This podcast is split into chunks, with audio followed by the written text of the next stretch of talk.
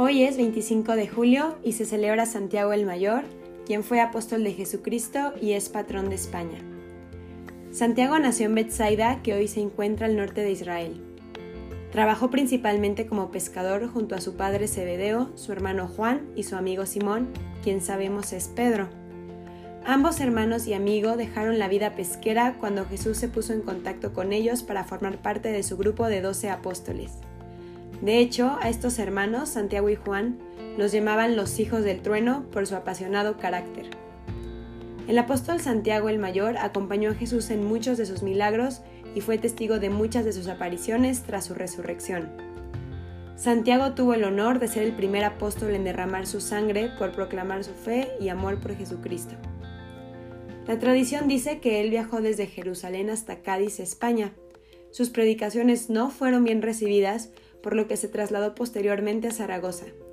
Aquí se convirtieron muchos habitantes de la zona. Estuvo predicando también en Granada, ciudad en la que fue hecho prisionero junto con todos sus discípulos y convertidos. Santiago llamó en, su ayuda a la Virgen María, que entonces vivía aún en Jerusalén, rogándole que lo ayudase.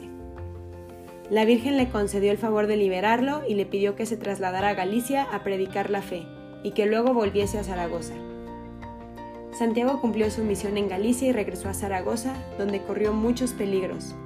Una noche, el apóstol estuvo rezando intensamente con algunos discípulos junto al río Ebro, cerca de los muros de la ciudad, pidiendo luz para saber si debía quedarse o huir. Él pensaba en María Santísima y le pedía que rogara con él para pedir consejo y ayuda a su, a su divino Hijo Jesús, que nada podía entonces negarle. De pronto, se vio venir un resplandor del cielo sobre el apóstol y aparecieron sobre él los ángeles que entonaban un canto muy armonioso mientras traían una columna de luz cuyo pie, en medio de un rayo luminoso, señalaba un lugar, a pocos pasos del apóstol, como indicando un sitio determinado. Sobre la columna se le apareció la Virgen María. Santiago se levantó del lugar donde estaba rezando de rodillas y recibió internamente el aviso de María de que debía erigir de inmediato una iglesia allí, que la intercesión de María debía crecer como una raíz y expandirse. María le indicó que, una vez terminada la iglesia, debía volver a Jerusalén. Santiago se levantó, llamó a los discípulos que lo acompañaban, que habían oído la música y visto el resplandor, les narró lo demás y presenciaron luego todos cómo se iba desvaneciendo el resplandor de la aparición. En el lugar de la aparición, se levantó lo que hoy es la Basílica de Nuestra Señora del Pilar, un lugar de peregrinación famoso en el mundo entero que no fue destruido en la Guerra Civil Española, puesto que las bombas que se lanzaron no explotaron, pudiéndose hoy en día verse expuestas en el interior de la basílica. Santiago partió de España para trasladarse a Jerusalén como María le había ordenado. En este viaje visitó a María en Éfeso. María le predijo la proximidad de su muerte en Jerusalén y lo consoló y confortó en gran manera. Santiago se despidió de María y de su hermano Juan y se dirigió a Jerusalén, donde al poco tiempo fue hecho prisionero poco antes de la fiesta de Pascua por Herodes Agripa. La tradición dice que fue llevado al monte Calvario, fuera de la ciudad.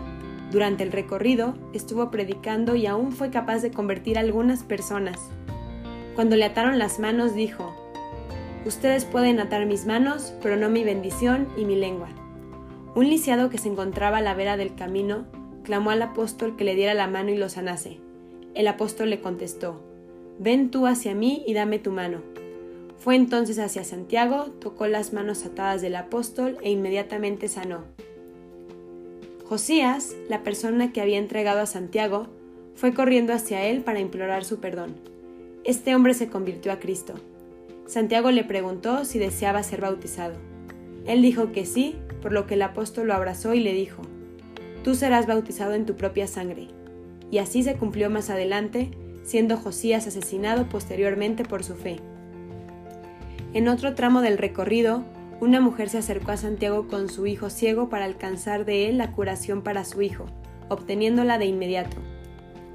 Una vez llegado al monte Calvario, el mismo lugar donde años antes fue crucificado nuestro Señor, Santiago fue atado a unas piedras le vendaron los ojos y lo decapitaron. El cuerpo de Santiago estuvo un tiempo en las cercanías de Jerusalén. Cuando se desencadenó una, nueva persecución, lo llevaron a España algunos discípulos. En siglos posteriores y hasta el momento actual, numerosos fieles, principalmente de Europa, recorren parcialmente el camino de Santiago que les conduce a la tumba del santo.